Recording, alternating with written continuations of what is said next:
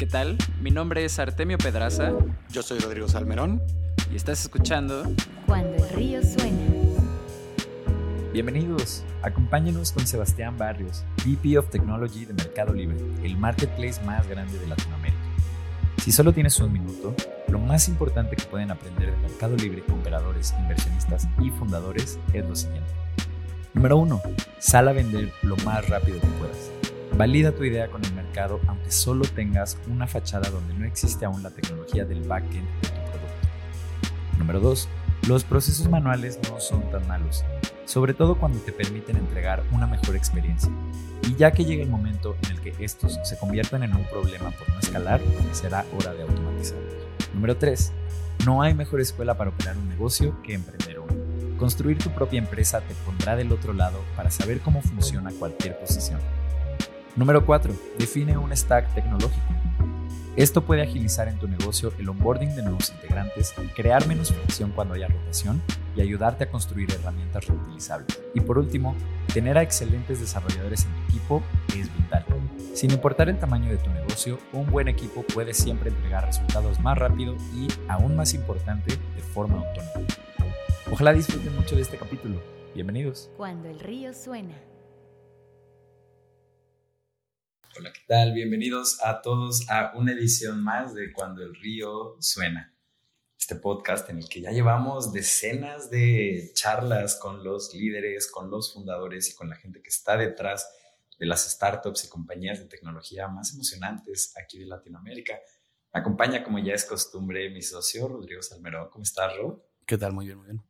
Y conectado desde, no te hemos preguntado desde dónde estás conectado, Sebas, pero bueno, aquí está Sebastián Barrios de Mercado Libre. ¿Cómo estás? Muy bien, mucho gusto y muchas gracias. Eh, estoy conectado desde Buenos Aires, en, en Argentina.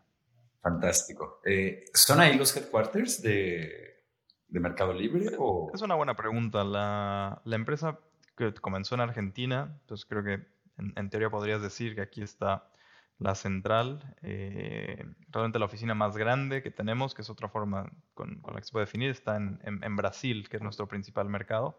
Eh, ahí tenemos un, una oficina a la que le llamamos Melicidache, que es la, la, ciudad de Meli. Entonces se pueden imaginar que tiene calles internas y... Eh, digo, esto tiene muchísimos pisos y demás, pero, eh, pero funciona. Fantástico. Oye, pues Sebas, lo que te trae aquí el día de hoy en eh, a esta mesa de conversación es tu puesto como VP of Technology, justo ahí en Mercado Libre.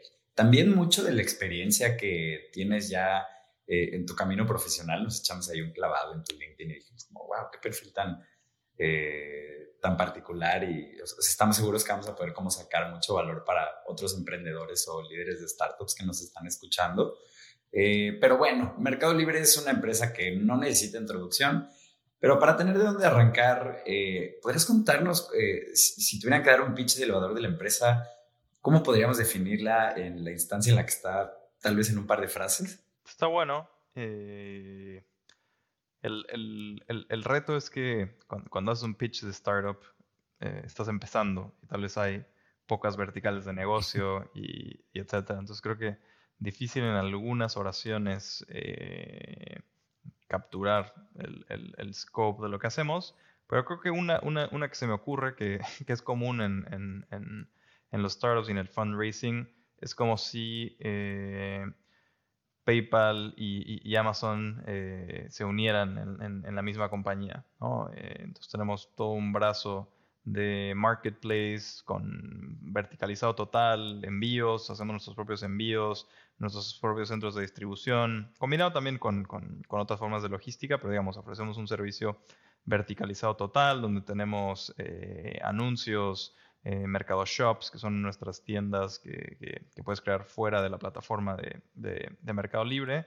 Y por el otro lado está toda la parte de fintech, ¿no? y, y, y finanzas, tarjetas de débito, crédito, que tengas tu cuenta en México clave eh, para poder hacer transferencias, pero lo mismo en, en, todos los países donde operamos, que puedas pagar servicios, que puedas transferir dinero entre usuarios, que puedas pedir créditos. Eh, y, y, la verdad lo bonito es que las dos piezas se, se complementan muy bien. ¿no? Nosotros lo, lo como un ecosistema donde, ok, tienes algo que, donde vendes productos, tienes algo donde puedes ofrecer crédito, entonces es como muy obvio que puedas ofrecer crédito para comprar productos, por ejemplo, ¿no? Esa es una eh, de las miles de, potenciales cosas sinergéticas que tenemos en, el ecosistema.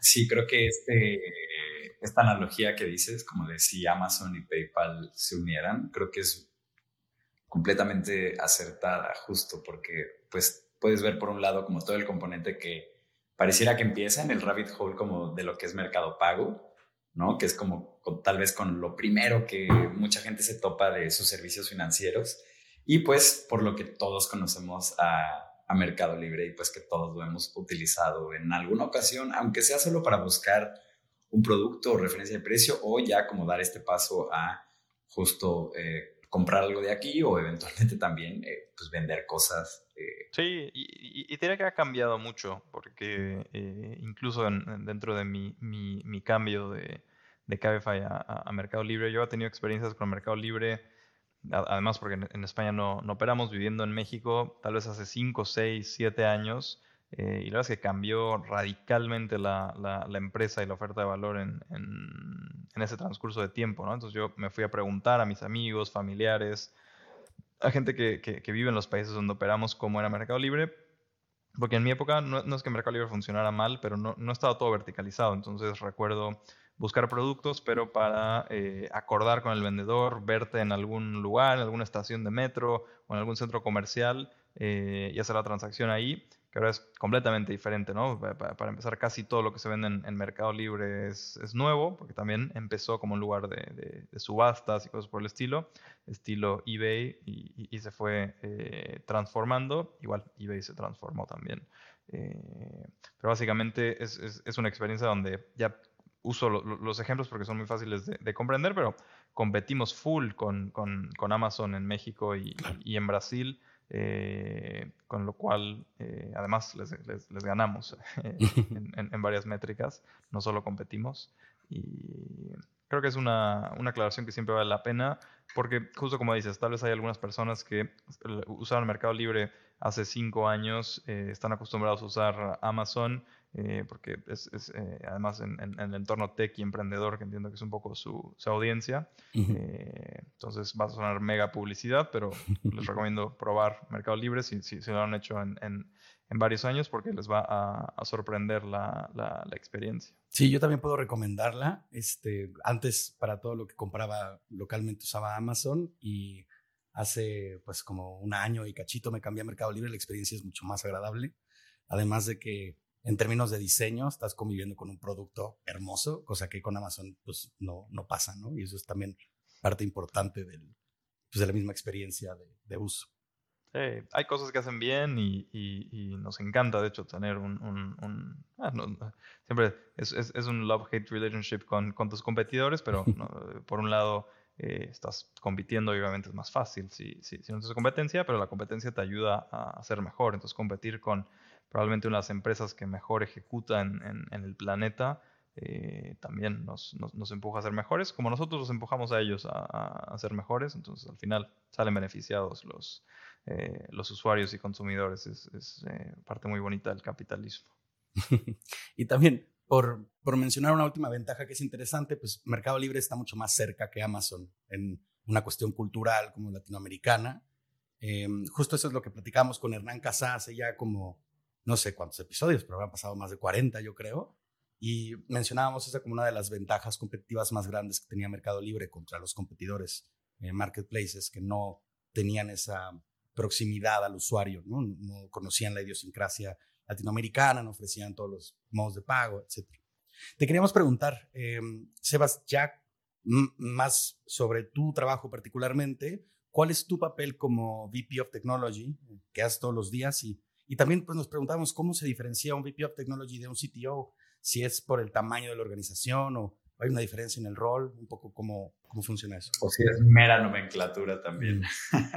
es eh, extremadamente parecido.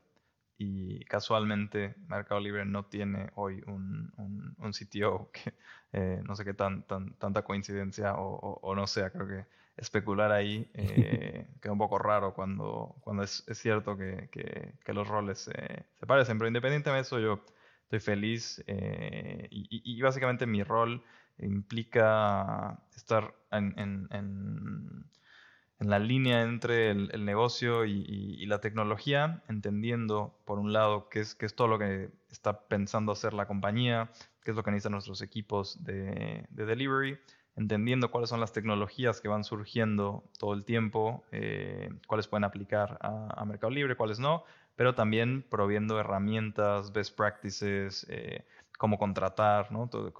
cómo uh, formamos al equipo en, el mercado libre, ¿no? porque ese es un cambio gigante que hemos tenido, eh, fue el, crecimiento. El, solo el año pasado contratamos 4.000 personas, este año probablemente será un, número parecido.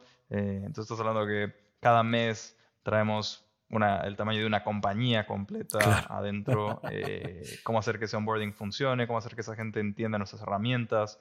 Entonces, por, por, darles algunos ejemplos concretos, parte de mi equipo organiza lo que llamamos el bootcamp, donde los primeros meses de, trabajo de una persona están enfocados en, aprender, ¿no? Tratamos de enseñar, uno, cosas que no creemos que, se tratan suficiente en, en universidades, pero también cosas que tal vez no te topas o no son relevantes en, en, una empresa eh, que no es del tamaño de, de, Meli, ¿no? Eh, seguro les, les contornan, pero internamente nos referimos a, Mercado Libre como, como, Meli. Eh, el Mercado Libre todo el tiempo se, se, se, pondría un poco cansado, entonces me voy a empezar a referir como, como Meli en la llamada, tal vez lo hice ya en, en el podcast, tal vez lo hice ya algunas veces. Eh, pero bueno, eh, como les decía, aparte de lo que hace mi equipo es ese bootcamp, como literal diseñar las clases, también la plataforma técnica de cómo se lleva a cabo eso, plataforma de video, de manejo Knowledge Management Systems, hay todo un equipo eh, encargado de eso, entonces va eso como un ejemplo cultural, tengo otros equipos que por ejemplo proveen toda la plataforma interna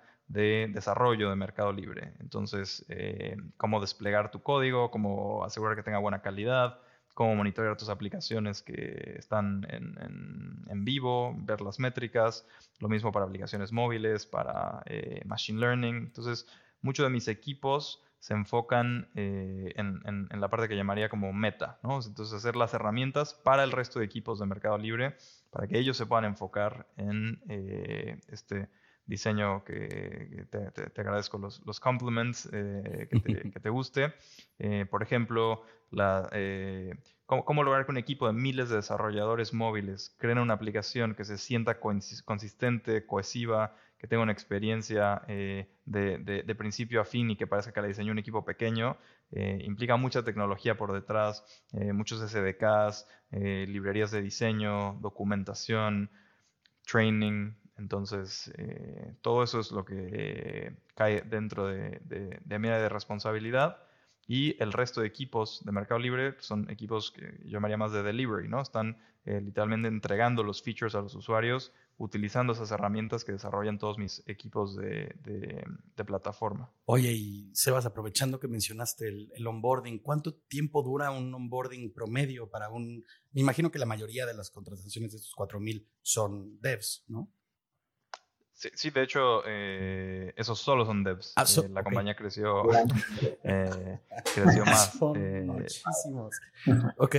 Todos, son desarrolladores y este, este bootcamp está pensado para, digamos, como lo que llaman en Estados Unidos new grads, gente que salió de, de, la universidad, que tal vez no, no, no ha tenido un, un, su primer trabajo en tecnología o, de nuevo, que viene de empresas más pequeñas donde si bien aprendes un montón de cosas relevantes, hay otras que no aprendes hasta que no te topas con, con, la escala a la que operamos hoy, entonces tratamos de, de decirles eso. Eso dura dos meses, entonces es además una inversión súper fuerte que hace la compañía en, en, eso, porque esos dos meses además no solo son con clases más trabajo, literal, hacemos la inversión en el que es puro training, puro onboarding, eh, no solo es técnico, también obviamente cultural, entender cómo hacemos las cosas, cómo trabajamos, cómo ejecutamos con, con, excelencia.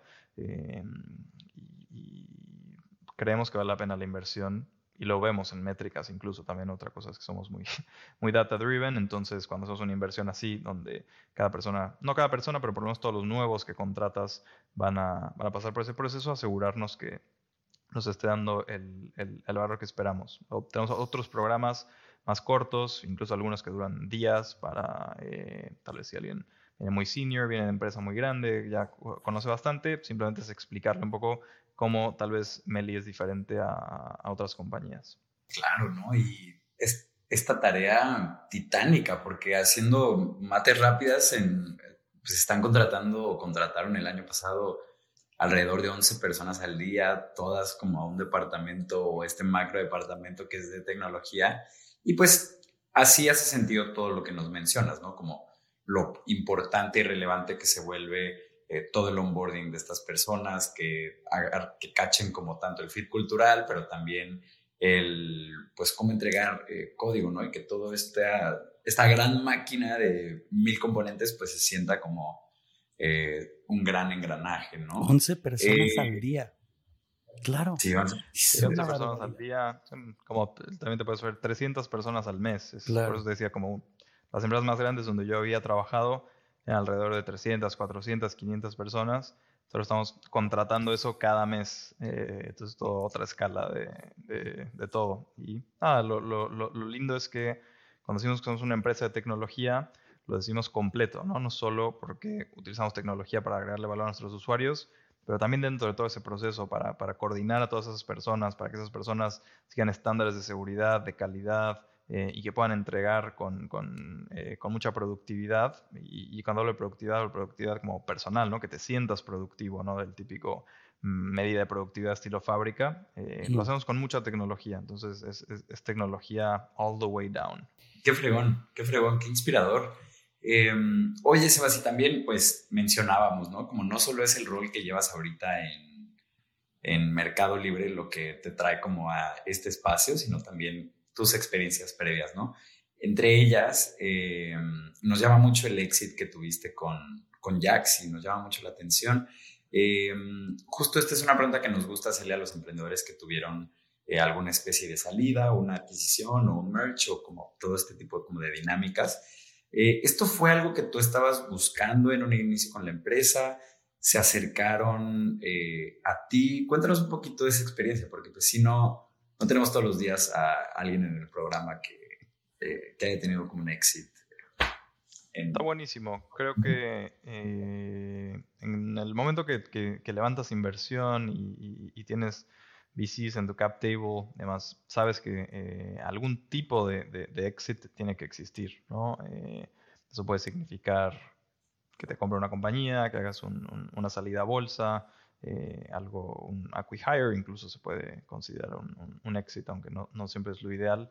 Eh, entonces creo que eh, desde esa perspectiva era una de, de, las expectativas, pero desde otra, y, y, te diría más de, mi background, yo nunca planeé ser emprendedor tecnológico, de hecho ni siquiera sabía que, que existía el, el, concepto, tuve algún viaje por ahí con, con, con mentores a, Silicon Valley, descubrí un poco qué significaba eh, todo el tema, pero siempre empecé desarrollando soluciones que me funcionaban a mí, ¿no? He visto como esos dos caminos en, en, entrepreneurship. Tienes emprendedores que nacieron siendo emprendedores y casi que están buscando su idea.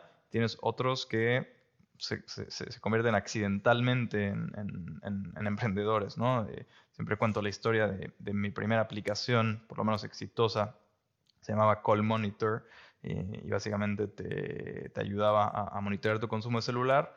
Es una aplicación que desarrollé para mí de, eh, porque me pasaba del tiempo hablando con, con, con, mi novia. No sé si recuerden que eh, las compañías telefónicas tenían en su momento cinco números con cinco minutos gratis.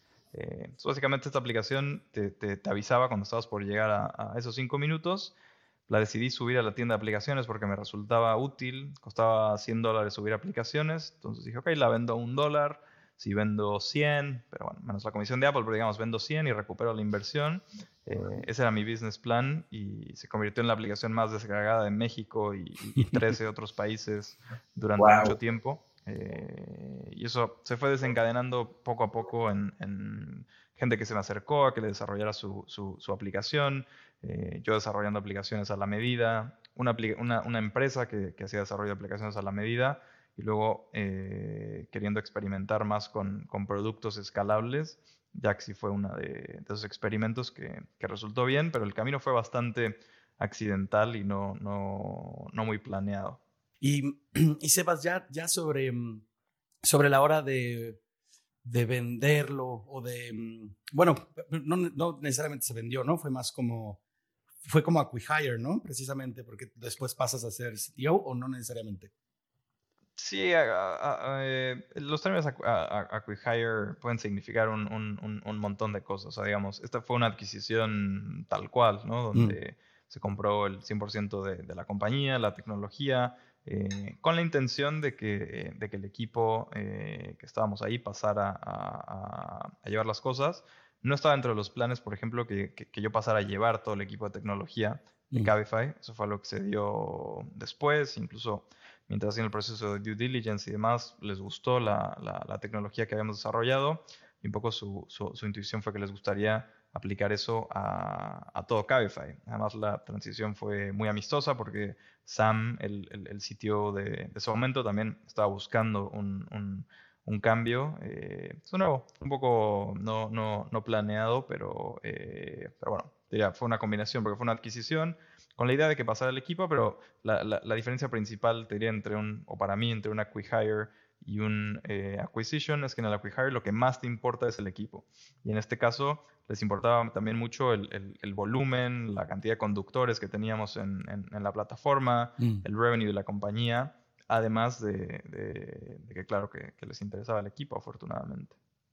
Claro, y me imagino que también hay una cuestión ahí como de, como de prestigio de alguna forma, ¿no? O sea, sí, vamos, es, mucho más valioso la adquisición porque hay muchas más cosas en la startup, ¿no? Que si solamente es el equipo, digamos, hay menos elementos involucrados. Sí, creo que ponernos a, a, juzgar si, si, uno es mejor que la otra es raro. es, es, cierto que cuando las cosas no van tan bien, eh, tal vez lo, lo, más valioso es tu equipo, pero también hay casos donde las cosas van muy bien pero resulta que estratégicamente para una compañía tu equipo es, es crítico y tal, lo evalúan mm. más que, que, el resto. Eh, y conozco historias donde eh, los fondos etcétera, afortunadamente no fue mi caso, tuvimos muy, muy, muy, mucho apoyo ahí, los obligaron a vender o cosas por el estilo, mm. entonces eh, no, no, no, no, siempre lo catalogizaría así, pero claro, si, si, si lo haces una adquisición donde además pasa el equipo y, gusta todo, se, se, siente bien, seguro. Sobre todo después de eh, un camino muy eh, roller coaster, como son todos los, startups. Y estuvimos mil veces cerca de, de, quebrar, como estuvo Mercado Libre y como es casi que eh, historia común, ¿no? donde es, no, no es instantáneo. Cuando cuentas la historia hacia atrás, y sobre todo me pasa a mí que soy muy optimista, cuento solo lo bueno y, se te va olvidando un poco lo, lo malo. Eh, entonces todo parece color de rosa y qué fácil. Ah, fundas la empresa, levantas una ronda, eh, creas un producto y luego lo vendes y magia. Eh, y luego todos los puntos que conectan eso no son líneas rectas, ¿no? Van para arriba y para abajo. Oye, Sebas, aquí saliéndome completamente de, de guion y tal vez como de nuestro foco en, en tech o producto o incluso emprendimiento. Bueno, tal vez con emprendimiento sí va un poco ligado, pero ahorita mencionabas que eres eh, una persona optimista, ¿no? Como salió ahí entre las cosas que dijiste ahorita. Em, y me viene mucho a la mente eh, uno de los consejos o lecciones de, este filósofo de, la época eh, naval, em, que él justo dice que em, hay que asociarse con gente que sea racional eh, y optimista. Ay, no funcionó el, el número de estar, pero sí, ¿qué onda? No, sí está, sí está activado, pero una alarma. Bueno, eh, en fin, él, lo que menciona es esto, ¿no? Eh, asociate siempre que vayas a emprender un negocio con gente que sea racionalmente optimista. la parte racional, porque tiene que ser gente que debe ser capaz de discernir la realidad y verla tal como es, ¿no? Como poder tener este em, esta óptica un poco más fría o cruda respecto a cómo acontece el mundo, pero optimista también en el sentido de que te asocias con gente que es muy consciente de sus habilidades y que sabe además apostar en ellas y como alcanzar eh, objetivos, ¿no? Em, entonces, bueno, ¿tú, ¿tú qué opinas de esto particularmente, ¿no? Como de luego tener, hay gente que tiene mucho una filosofía de, bueno, tengamos a alguien en el equipo que sea más crítico o incluso hasta un tanto pesimista, eh, pero hay mucha gente también que prefiere no tener este tipo de perfiles porque pareciera más que solo pues ni aportan, ni lideran, ni, ni siguen al que está liderando, porque pues solo tienen como este aspecto crítico, ¿no? Entonces... Bueno, la, la, pregunta, eh, digamos, me, me gusta eh, muchas cosas de, de, Naval, hay otras en las que no, no, estoy de acuerdo. Este, estoy bastante de acuerdo, lo que no creo es que puedes definir tanto a las personas, ¿no? Eh, hay, sí hay personas que son más optimistas que otras, hay personas que son más pesimistas que otras, eh, creo que si, si, en tu mente sí tienes identificada a una persona como 100% pesimista, sí te puede generar eh, problemas, pero tal vez la, la, palabra que usaría si tienes a alguien que es también más realista y puede ayudar a, que las personas como yo eh, tengas un pie en la tierra y no te vayas al cielo a pensar en, cosas que te van a pasar en, en 50 años, decir, ok, ese es súper buen plan, pero ¿qué hacemos mañana? ¿no?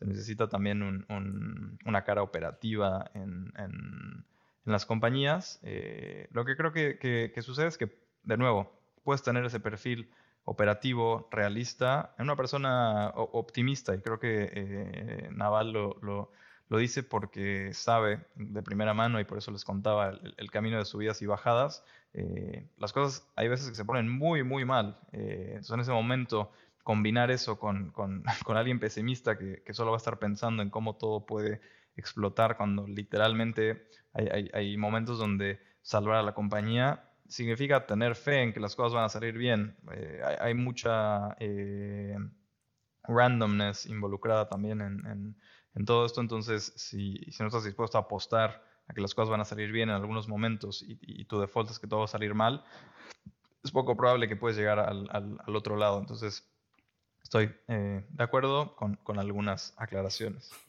Genial. Vale, pues muy bien. Ahora sí, ya regresando a, al, a, la charla que teníamos más planeada eh, respecto a tu perfil, Sebas. Eh, esta es una que nos interesa mucho. Ustedes ahí en Mercado Libre, ¿cómo manejan los procesos manuales y, también cómo los detectan para comenzar a automatizarlos, ya que empiezan a representar eh, un reto o una carga? Está bueno. Creo que es lo, ideal o lo que tratan de hacer muchas compañías es asegurarte que, que no existan, ¿no? Eh, lo ven como algo absolutamente malo. Nosotros queremos evitar que tengamos procesos manuales, pero por ejemplo, si un proceso manual nos ayuda a agregar valor a nuestros usuarios más rápido, eh, estamos dispuestos a tomar más riesgos, creo, que, que, otras compañías, y es algo que me gusta de, de Mercado Libre, porque a este tamaño es una excepción que, que, las empresas estén dispuestas a tomar riesgos en general, ¿no? Las empresas se vuelven extremadamente conservadoras, no quieres perder tu, tu, lugar, tus negocios. Eh, entonces, en, en, un montón de cosas tomamos riesgos medidos, controlados, con mucha información. Creo que parte de, de, nuestro equipo de leadership lo, lo, destacaría por eso, ¿no? Por saber qué riesgos tomar, no, no, no ser temerarios, creo que es la, la, palabra que usaría, donde, ok, me, me, lanzo eh, del avión sin saber qué va a pasar. Eh, te puedes lanzar del avión con un paracaídas y tiene riesgo, pero por lo menos está mucho más medido que eh, lanzarte y ver qué, qué, qué, va a pasar al final, ¿no? Entonces, estamos dispuestos a correr riesgo, una respuesta muy larga de tenemos procesos manuales, tratamos de, de, de, que no existan, pero tampoco es una emergencia que, que existan mientras eh, funcionen. Afortunadamente muchos de nuestros negocios escalan tan rápido que sí se vuelve un problema. Entonces no, tampoco quiero decir que, que, que, no es un problema, sino que es un problema que, tal vez estamos dispuestos a tener y que hoy estamos atacando cada vez más con tecnología. ¿no? Muchas veces los procesos manuales se desarrollan porque no, no, no hay una alternativa viable eh, para, para, hacerlos. Entonces, todas estas herramientas de, de no code o, o, tener frameworks o ayudarle a los equipos a que puedan, casi que con el mismo esfuerzo que, que diseñar el proceso manual, diseñar un proceso automático, eh, ayuda. Hay momentos también donde el proceso manual te ayuda también a, por ejemplo, tener datos de entrenamiento para después automatizar el, proceso con, Machine Learning. Entonces, creo que mientras esté bajo control eh, y, como defina cada, cada quien y cada empresa su, bajo control, tiene, tiene sentido. ¿Y, ¿Y, cómo definirías, Sebas, tu bajo control? O sea, ¿cuándo te parece que ves un proceso y dices, oye, estos ya tenemos que meter aquí las manos porque esto sí ya está a punto de ser volverse bueno. un problema? Siendo empresa pública, tienes algunos guidelines incluso que, que, que, determinan cuando algo, por ejemplo, la palabra se vuelve material. Eh, entonces puedes saber cuando el tamaño de ciertos negocios eh, llega a cierto punto, tienes que asegurar, y de hecho nos lo piden nuestros auditores, ¿no? que, te, que, que tengas los controles correctos, procesos de SOX, es una palabra que, que empiezas a, a, a, escuchar mucho en, en, empresas públicas, eh, y se determina un poco por eso, ¿no? por, por eh, el tamaño del negocio, por un lado, ¿no? en términos de riesgo, por el otro lado también te puede empezar a lo que al principio te da velocidad, te puede empezar a quitar velocidad, donde dices, ok, ya no puedo escalar porque para escalar este proceso tiene esta parte manual y tengo que contratar 10.000 personas para, para, poderlo seguir haciendo. Y también decimos, ok, ese es un, un, buen momento para, para introducir personas, eh, perdón, para introducir tecnología en lugar de, de, resolver el tema siempre con, con, más personas.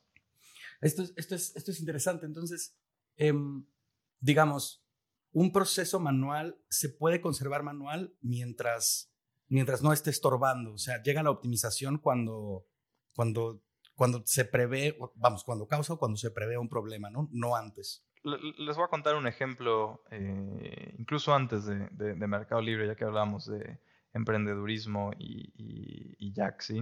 Eh, cuando nosotros empezamos la compañía, lo desarrollamos extremadamente rápido. Desarrollamos una aplicación para que pudieras pedir de esta experiencia a la que estamos todos acostumbrados hoy, eh, pero no desarrollamos una aplicación para conductores, no teníamos ni siquiera conductores, pero liberamos la aplicación para ver si esto era una buena idea y, y, y podía funcionar.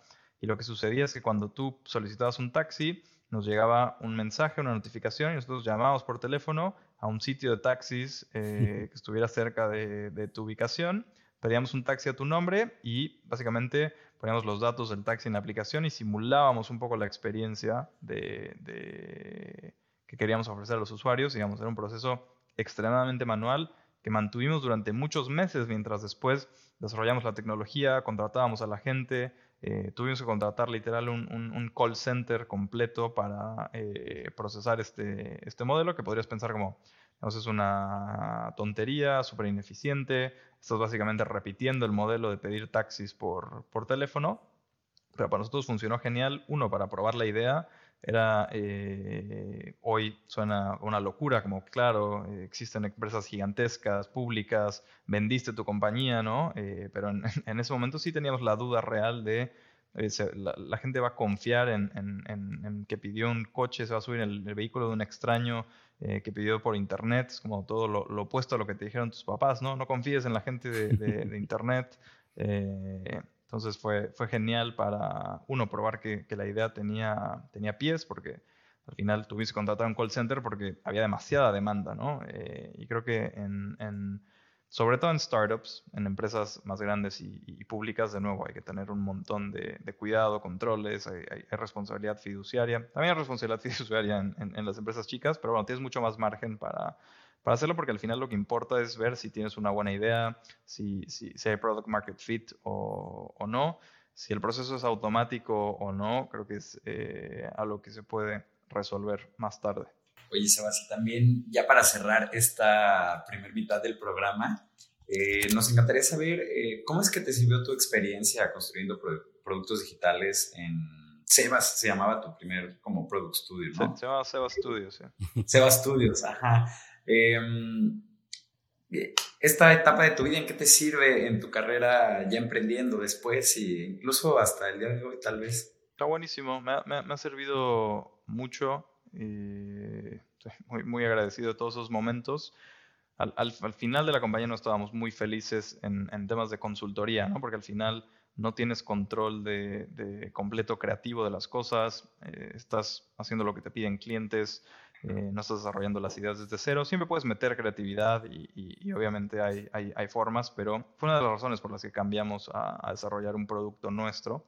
Eh, pero toda la experiencia de, de, de, ir a vender a los clientes, todo, todo, el equipo de ventas inicial era, era yo al principio. Eh, después trajimos a, a, a, un amigo que, que, es muy bueno en, en, en ventas y él se convirtió en, el departamento de ventas, pero para mí es súper importante saber vender, eh, sobre todo con el estereotipo eh, de, de ingeniero o, o programador, que me encanta programar, pero también me gusta pensar que, que- que no caigo dentro de ese estereotipo porque me gusta vender, me gusta eh, ir a conocer a, a- las personas con las que estamos trabajando, ir a hablar con, con usuarios, ¿no? No, no- no- pensar que tu trabajo es 100% escribir código, ¿no? que es lo más divertido y, y- y lo más cómodo y, y lo que no te genera eh, choques o- o interacciones.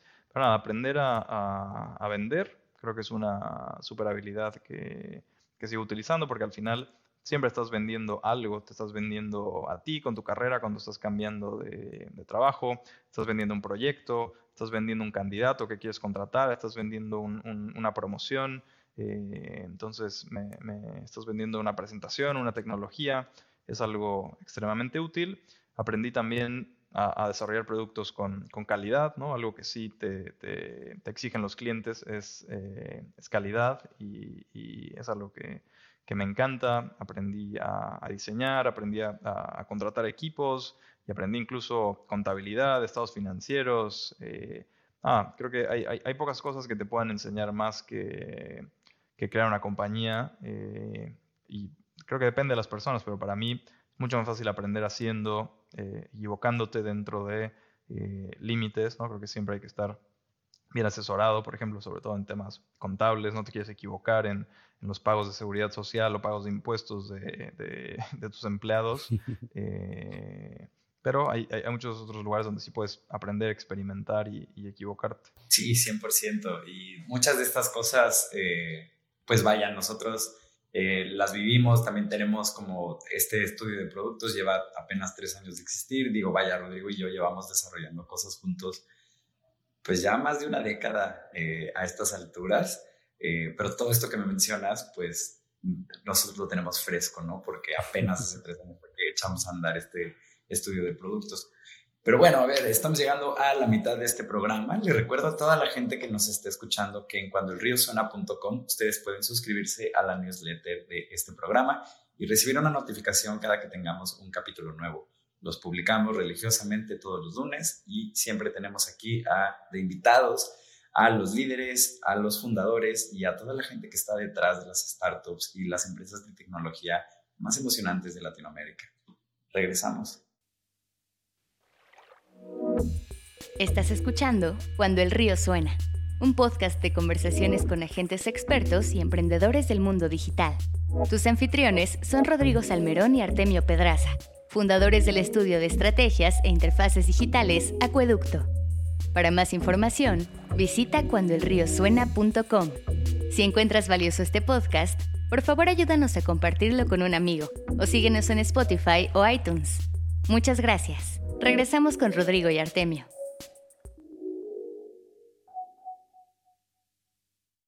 Estamos de vuelta en Cuando el Río Suena con nuestro invitado de esta, de esta ocasión, Sebastián Barrios, de, de Mercado Libre. Y Sebas, te queríamos preguntar, em, si fueras hoy en día a crear una nueva agencia de producto como Sebas Studios en su momento, ¿cuál sería el stack tecnológico que elegir? Digo, esa es una pregunta enorme, ¿no? Porque depende muchísimo de qué es lo que se va a construir, pero digamos, para una aplicación eh, medio híbrida, móvil web, alguna cosa como similar a muchísimos productos que se hacen hoy en día que no requieren de tecnologías súper específicas, ¿cuál sería tu stack y por qué? Está buena la pregunta. Es, es difícil porque eh, casi que mi, mi trabajo y, y- y experiencia se, se traduce en la palabra depende, ¿no? Eh, tienes, según el, el- el- el caso de uso, va- vamos a hacer un ejemplo, ¿no? Pero creo que vale la pena, ¿no? Que no Sí. no hay realmente una, una respuesta específica y se me ocurren algunos temas, por ejemplo, si si hacer las apps 100% nativas o con alguno de estos nuevos componentes, React Native, Flutter, que, Mm. que te pueden autogenerar eh, aplicaciones. ¿no? Entonces, para mí, en ese ejemplo, la, la experiencia es muy superior si, si haces las cosas nativas. De hecho, las aplicaciones de Mercado Libre son, son casi todas nativas. Mi estudio de, de- de- de desarrollo era basado en aplicaciones nativas y, y desarrollamos en, Mm. en- en Android y en, y en- y en iOS. Pero, obviamente, si, si no tienes el equipo para hacerlo, eh, probablemente es, mejor tener un producto que, no tener un producto, ¿no? Eh, si, estás haciendo un experimento y, simplemente quieres hacer algo rápido para ver que, si tiene potencial o no, tiene sentido.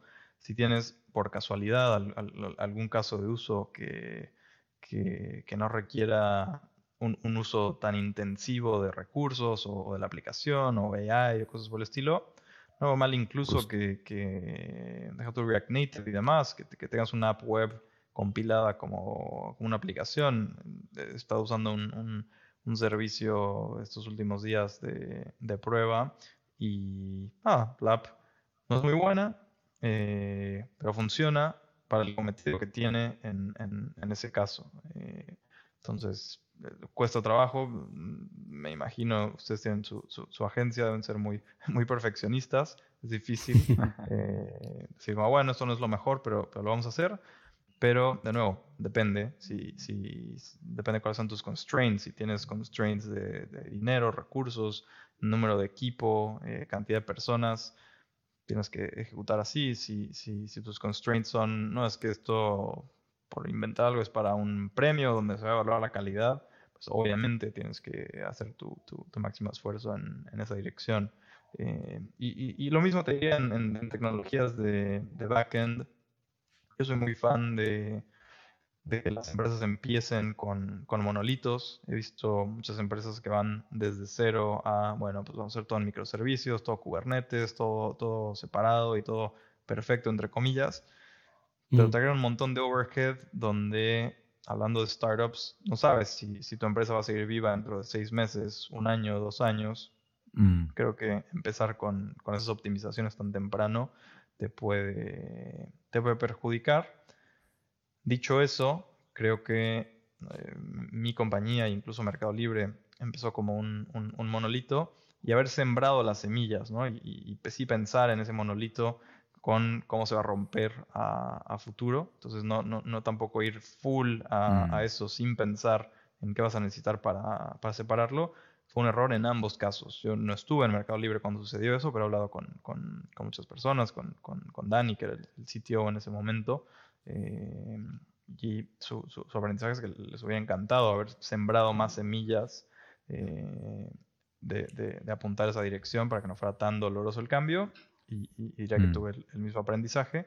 Pero incluso con ese aprendizaje, y esa pregunta no se la hice específicamente a, a, Dani, pero eh, probablemente decidiríamos hacer lo mismo. ¿no? Yo en mi caso, si, si me dicen que todo lo que viviste en tu compañía lo hubieras hecho diferente, no necesariamente porque, digamos, nos ayudó a llegar a donde llegamos, a, a poder escalar. Si tu monolito además está muy bien diseñado, eh, puede funcionar. Claro. Sí, 100%. Y hablando justo de este tema que es la, agilidad para probar una idea y como todas las distintas eh, limitantes o los constraints que puede tener un emprendedor tal vez al, querer probar un concepto o al querer probar una idea de negocio. Em, justo entra en estos últimos años este nuevo paradigma que es el de el no code, ¿no? Y justo también en la primer mitad de este programa que para quien no se dé cuenta que no esté viendo el video de YouTube, estamos grabando en otro día. Eh, eh, esta no, yo estoy parte. casi con la misma ropa y en el mismo lugar. Sí, también Rodrigo. Puedes, pedirle a, quien esté escuchando a ver si pueden encontrar cuáles son las diferencias. vale, quien, encuentre cinco diferencias en, el outfit o en la apariencia de Sebas o en, su cuadro. Se lleva una hoodie. Le, regalamos una hoodie del, estudio. Em, pero bueno, volviendo a este tema del no code, Em, justo también tú nos mencionabas que luego incluso internamente eh, en Mercado Libre, como por agilidad, eh, también incluso a ciertos equipos se les permitía como utilizar este tipo de cosas, ¿no? Yo personalmente también creo que muchas de las ideas que hay allá afuera, eh, que si son, que si un marketplace como Airbnb o que si em, quieres hacer velozmente una automatización sencilla, pues esta es una opción genuinamente rápida y veloz, particularmente para todas aquellas personas que no tienen un background técnico, como para probar esto, ¿no? Entonces, me encantaría hacerte dos preguntas respecto a esto, Sebas, como, ¿cómo ves tú el, probar ideas como con estas tecnologías no code y em, pues justo también desde esta perspectiva en la que tu empresa eventualmente escala, eh, pues qué tanto recomiendas sí empezar por ahí o no darle por ahí. Y también me encantaría, eh, pues que en la otra pregunta ya eh, hablaras un poquito más de esto que nos mencionaste, de cómo adoptan estas tecnologías dentro de Mercado Libre o cuándo es mejor dejar que alguien utilice estos servicios más que se construya algo custom desde adentro, ¿no? Entonces, esas dos. Soy súper partidario de empezar lo antes posible, con, con lo mínimo posible. Hablamos eh, a la mitad anterior eh, en, en, Jaxi pidiendo taxis. No teníamos aplicación para taxistas, los pedíamos manualmente. Eh, entonces, mi, mi, mi, respuesta incluso sería tal vez ni siquiera necesitas no code, puedes empezar por WhatsApp y poniendo publicidad y que la gente te, te escriba y tú coordinando cosas por, por mensajes de texto mientras desarrollas un no code. iría incluso más radical que, que solo eso, eh, porque en mi opinión, por lo menos, la velocidad a la que puedes iterar y, qué tan rápido puedes llevarle algo a clientes determina si, si, si vas a llegar al, al, lugar correcto o no. Puedes tener muchas ideas, mm. pero el mercado te, te, pega en la cara muy rápido y te ayuda a, reconfigurar lo que, lo que estás pensando. Entonces prefiero optimizar en, en eso, hablando de, de startups, ¿no? en, en, empresas grandes o cuando ya encontraste market fit, puede que cambie, pero si estás empezando, empezaría con, con cero, ¿no? Hay mucha gente que empieza con, con un newsletter, creando una audiencia en lugar de con, con un producto específico. Entonces creo que hay muchas formas de hacerlo. Luego sobre la, la opción de Mercado Libre, creo que dentro de Mercado Libre, creo que el reto más grande es la... Justo, que somos una empresa pública, tenemos expectativas de, de compliance, que tenemos que tener mucho cuidado con, con temas de seguridad, de privacidad de datos. Idealmente las empresas chicas deberían tener el mismo cuidado, pero no, no, no, tampoco son target de demandas o cosas por, por, el estilo, tienen que hacer disclosures a reguladores. Y muchas regulaciones empiezan a aplicar a partir de, cierta cantidad de usuarios o revenue. Eh, mm. tiene, sentido que, que, tengamos un burden regulatorio más grande. Eh, y si tú utilizas cualquier herramienta, no necesariamente nos asegura que vas a tener esos requisitos de, de seguridad. Entonces, muchas de las mm. herramientas, incluso las que son, que, que consideras estilo no code, son algunas que hemos hecho nosotros para los equipos dentro de, Mercado Libre. Google Sheets es otra donde tenemos un montón de controles construidos alrededor de, Google Sheets para que no se vaya a liquear información, para que no puedas jalar información de lugares que, está prohibido. Eh, entonces, mm. ese es un poco el, el, compromise que tenemos que hacer al, al, ser una empresa tan grande. Está muy.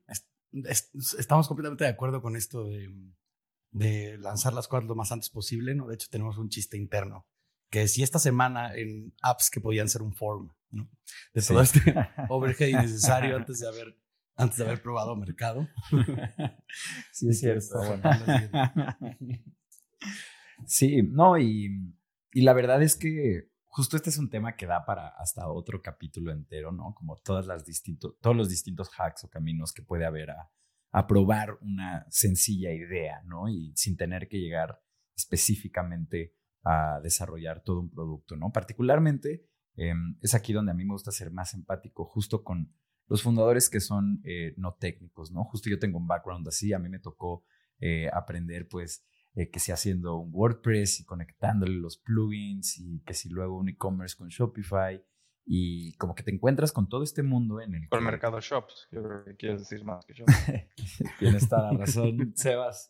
Em, pero justo a mí personalmente, como, como un emprendedor o como alguien curioso que, eh, que le gusta probar ideas, pues un poco así desde la adolescencia, eh, es muy empoderante el poder tener estas herramientas a la mano y el poder, eh, pues sí, genuinamente trabajar con tecnología, aunque no seas tú quien construye el backend, ¿no? Pero sí construyes el look and feel, todo el mensaje, todo el valor del producto que estás construyendo, ¿no? Y eso realmente eh, y lo he dicho varias veces como en este capítulo, si tú te pones a idealizar cómo es que debería ser el manejo de la tecnología, me encantaría que fuera más hacia esa dirección a que una donde justo tienes que eh, taclear este reto técnico que es eh, la ingeniería y el código.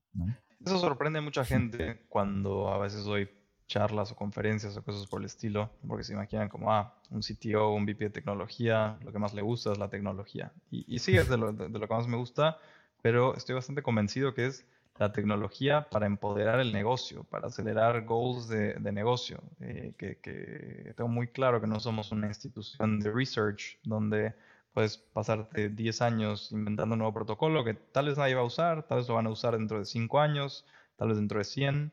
Eh, y no, no, por más que me parece increíblemente divertida la, la investigación, no me parece que, que, el negocio está al servicio de, la tecnología. Hay algunos negocios donde sí, donde son empresas que lo que venden y lo que ofrecen es tecnología, ¿no? Pero incluso en ese caso estás a la merced de la tecnología que necesitan tus clientes, ¿no? No, no, si Exacto. típico caso viene alguien a decirte es que eh, Rust es un nuevo lenguaje que está increíble y va a, revolucionar todo y va a cambiar el mundo eh, y es muy divertido y lo quiero probar.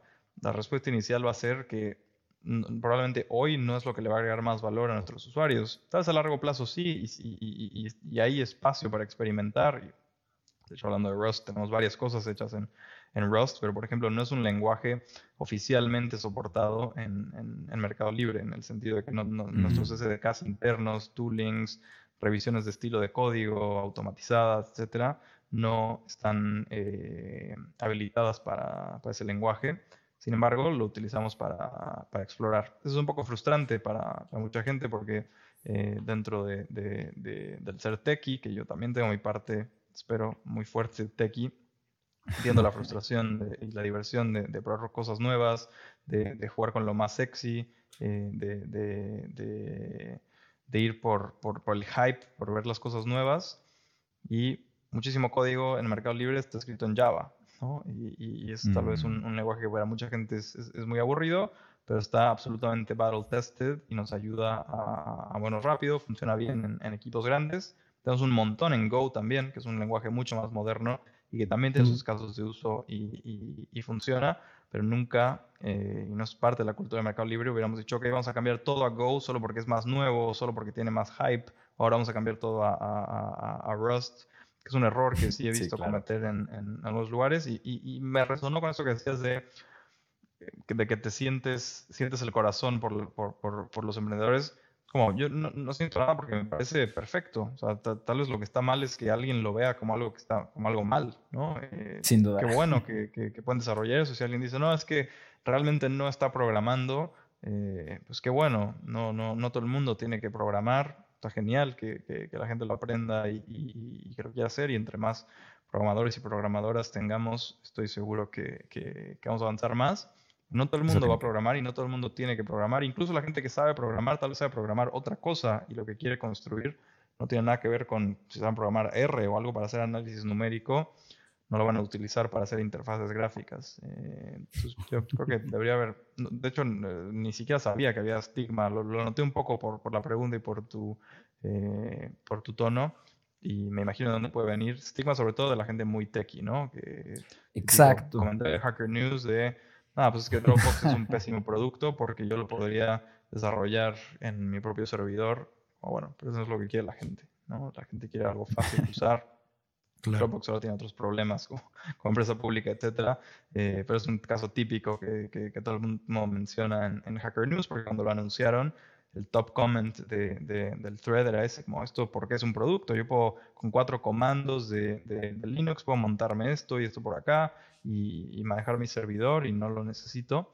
Eh, ok, no, entiendes qué es lo que está pasando. Entonces, para, para gente que no quiere hacer todo eso, ¿no? Mm. Eh, 100%. Claro, eso, eso hazlo tú, ¿no? y los demás usamos Dropbox. Oye, Seba, sí. Bueno, ahorita, por ejemplo, que dices, no necesariamente limitar, pero sí elegir cuáles son los caminos tecnológicos que va a utilizar tu equipo. No puede ser un ejemplo de respuesta para la siguiente pregunta que te voy a preguntar, que es si nos puedes dar tres consejos para administrar equipos de desarrollo que apliquen desde pues, pequeños estudios como, como tenías en, en Seba Studios hasta compañías públicas como ahora en el Mercado Libre. O ¿qué, ¿qué, cosas se arrastran sin importar el número de personas que tengas a tu cargo. Está bueno porque hay muchas cosas que cambian. Eh, me ha tocado vivir todas las etapas y, son como planetas diferentes. Pero bueno, los planetas tienen, tienen cosas en común. Eh, una para mí que, que, ayuda siempre es, Dios, va a sonar muy obvio, pero es, es así, tener gente muy buena en el equipo. ¿no? Si tú tienes un, un, un equipo eh, muy bueno, no, no, no, no, va a implicar tanto management como un equipo que no es bueno y entonces por ende necesita más guía, necesita eh, más micromanagement, más detalles. En cambio, un equipo bueno que puede ejecutar lo puede hacer de manera autónoma en, en una organización chica o, o, en una muy grande. Eh, tres cosas que, que, sean constantes pues, es buen reto. Eh, otra, seguramente, como tú dijiste, bueno que me regalaste una, ¿no? Es tener esta, lo que yo le llamo, es un oxímoron, pero libertad controlada, donde eh, tienes libertad, pero dentro de, un set de, de, tools que están eh, dentro de, soportados dentro de la compañía. Entonces, creo que tener un, un, equipo chico o grande donde cada uno elige qué lenguaje de programación va a usar puede ser extremadamente complicado. Hay empresas que lo han logrado hacer funcionar. Por ejemplo, Amazon, que es nuestro, uno de nuestros competidores, eh, tiene equipos completamente distribuidos, independientes, exponen APIs, pero atrás de esa API puede haber cualquier lenguaje de programación que ellos quieran. Eh, hay lenguajes mm. que están soportados oficialmente en el sentido de que tienen esto que decíamos, tooling, librerías, etcétera, pero no hay una regla de que no puedes usar otro si tú estás dispuesto a resolverte tu, propio camino. Que igual tiene retos, porque entonces mm. si tú usas un lenguaje súper raro luego tiene, hay rotación en el equipo, por ejemplo, o hay que cambiar de un proyecto a otro, eh, empieza a, complicarse. En el caso chico, también creo que estar jugando con muchas tecnologías cuando eres un equipo pequeño eh, no tiene mucho sentido si estás empujando hacia un objetivo de, de, negocio. Eh, entonces dijimos concentrarte en, tener un buen equipo, tener un control de, de, los tools. Y, de hecho la última creo que es parte también de, de mi última respuesta, es eh, estar alineados en cuál es el objetivo de lo que estamos haciendo. ¿no? Eh, he mm, visto muchos equipos chicos donde cada uno está haciendo lo que quiera y ahí es más fácil alinear cuando es un equipo eh, pequeño, pero igual me ha tocado equipos desalineados y empresas grandes donde es difícil alinear a, los equipos hacia un mismo objetivo porque las empresas grandes son como organismos vivos. Tú puedes eh, decir una palabra y para cuando llega a, la persona que está escribiendo el código, tal vez cambió completamente esa palabra o, se perdió contexto. Eh, entonces creo que esas serían las tres cosas que me parece que, que aplican a, equipos de todos tamaños. Están fantásticas, justo muchas se parecen a, las cosas que nos contaba Nacho, nuestro CTO, cuando llegó a eh, nuestro equipo, a nuestro estudio.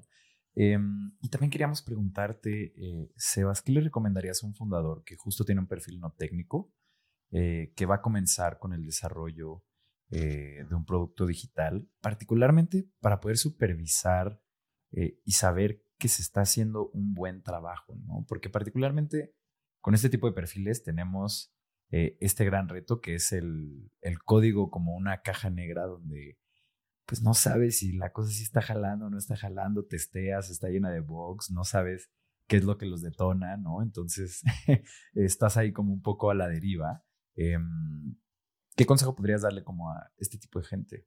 Es, es, un poco decepcionante el consejo para muchas de esas personas porque esperan una respuesta diferente, eh, pero mi respuesta es que tienen dos opciones, bueno, tres.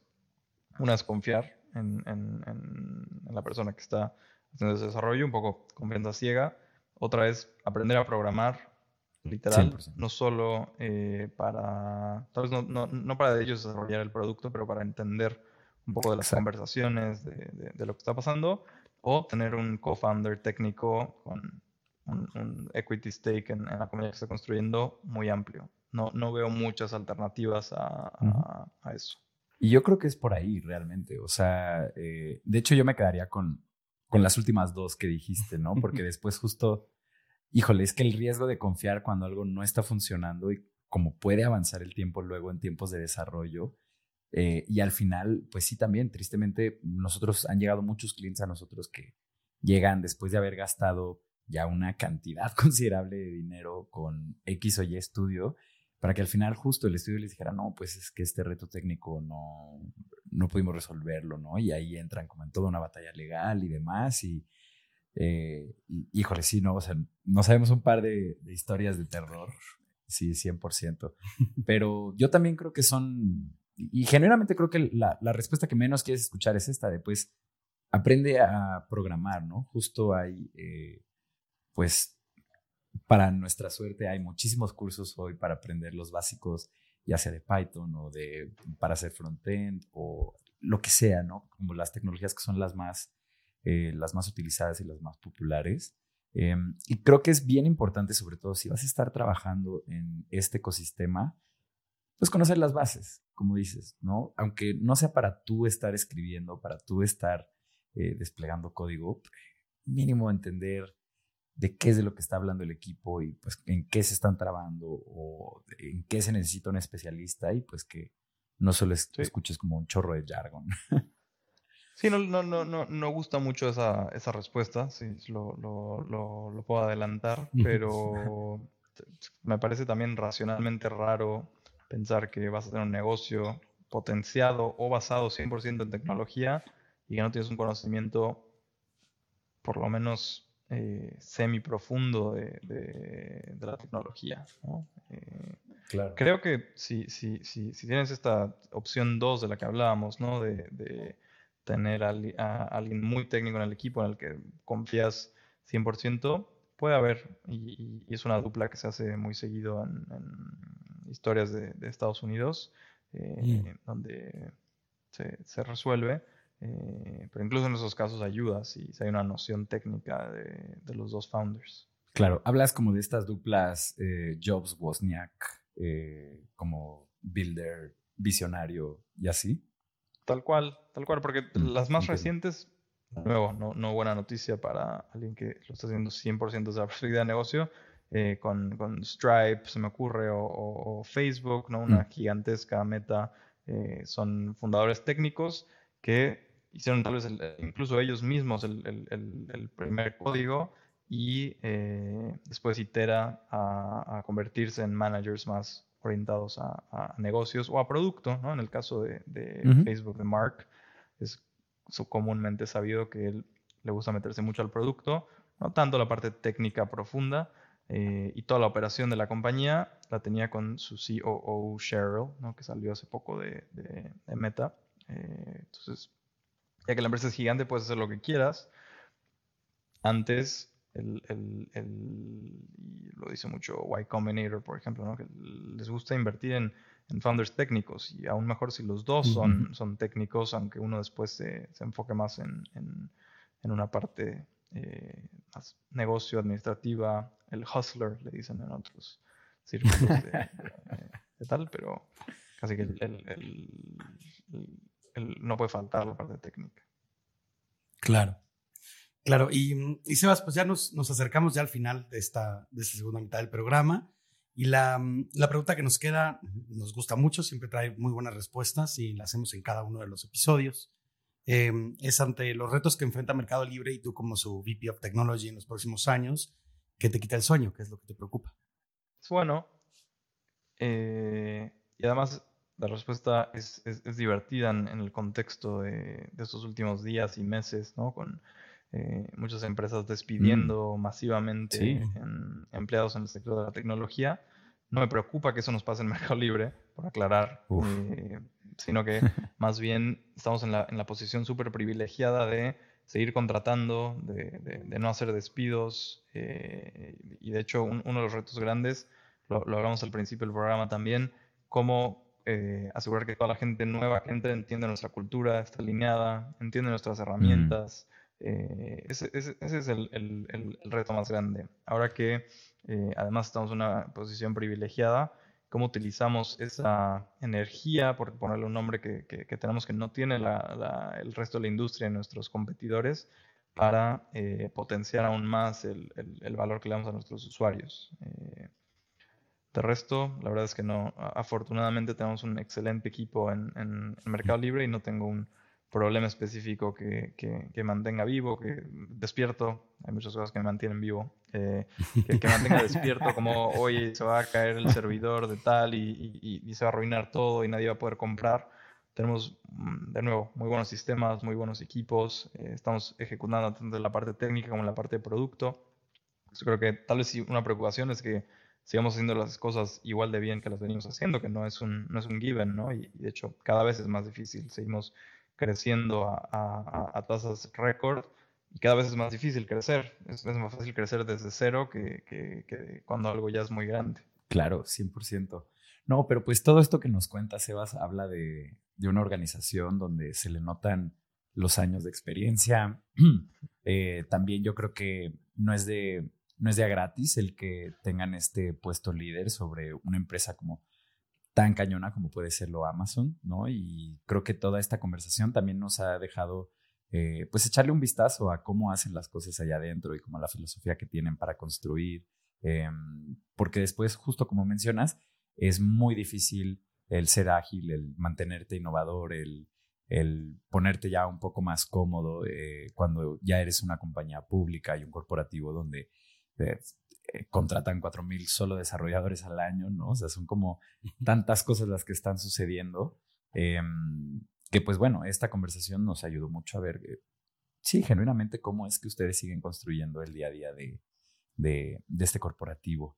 Ah, le recuerdo a toda la gente que nos está escuchando, eh, primero que nada, quiero agradecerles con el corazón en mano por llegar hasta el final de este capítulo les recuerdo a todos que en cuandoelriosona.com ustedes pueden suscribirse a la newsletter de este programa y recibir una notificación cada lunes cuando religiosamente publicamos capítulos.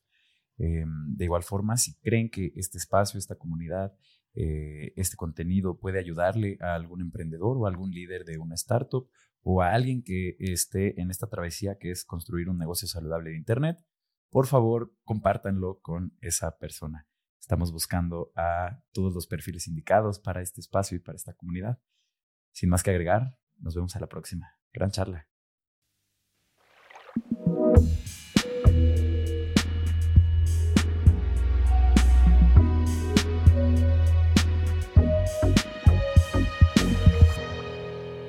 Cuando el río suena.